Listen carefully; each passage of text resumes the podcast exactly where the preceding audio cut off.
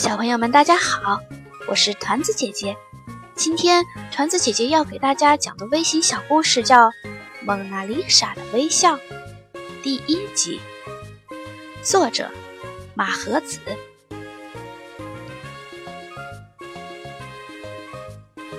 在法国巴黎卢浮宫博物馆里，经常有成群的人簇拥着观赏一幅少妇的肖像画。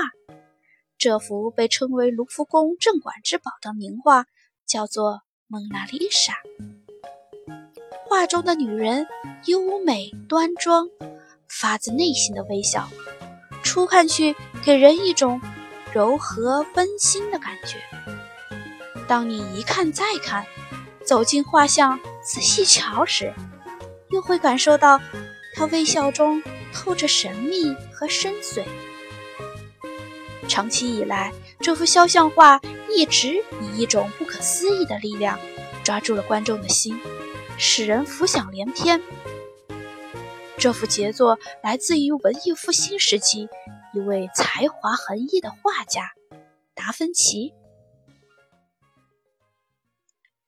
一四五二年，达芬奇出生在意大利佛罗伦萨附近的一个小镇上。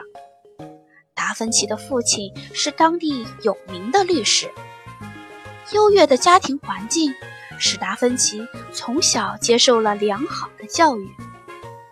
达芬奇勤奋好学，善于思考，父亲希望他成为一个学识渊博的律师。但是达芬奇特别爱好绘画，时常到街上去写生。邻居们都称赞他是小画家。十四岁那一年，全家人来到了佛罗伦萨，在达芬奇的一再央求下，父亲把他送到一个艺术工厂去学艺。他的老师就是这个艺术工厂的著名画家和雕塑雕塑家维罗基奥。起初，老师只让他学画鸡蛋。芬奇按照要求，每天对着鸡蛋画，画了一天又一天。他有些不耐烦了，他问老师：“为什么老是画鸡蛋呢？”维罗基奥告诉他：“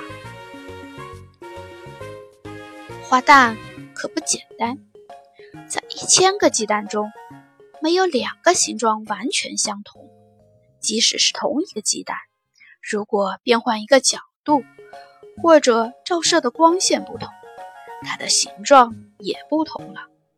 这是绘画的基本功，这可以训练手和笔，让他们熟练地服从大脑的指挥。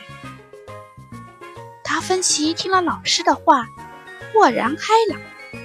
他每天拿着鸡蛋，一丝不苟地照着画。一年。两年，三年，达芬奇画鸡蛋用的草纸已经堆得很高了。刻苦练习绘画的基本功，让他的绘画技巧突飞猛进。他的艺术水平很快就超过了老师。不久，维罗基奥接受市政厅的委托，要完成一幅基督受洗的油画。在画两个天使时，他对天使的造型犹豫不决。这时，达芬奇走了上来，请求老师让他试试。得到老师许可的达芬奇，把画面上的天使画得充满了灵性。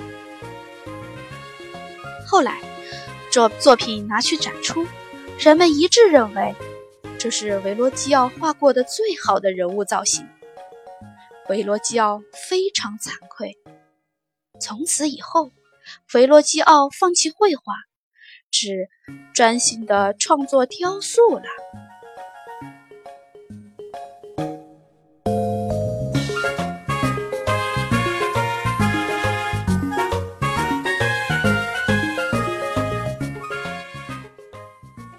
好了，小朋友，今天我们的故事就讲到这里，再见。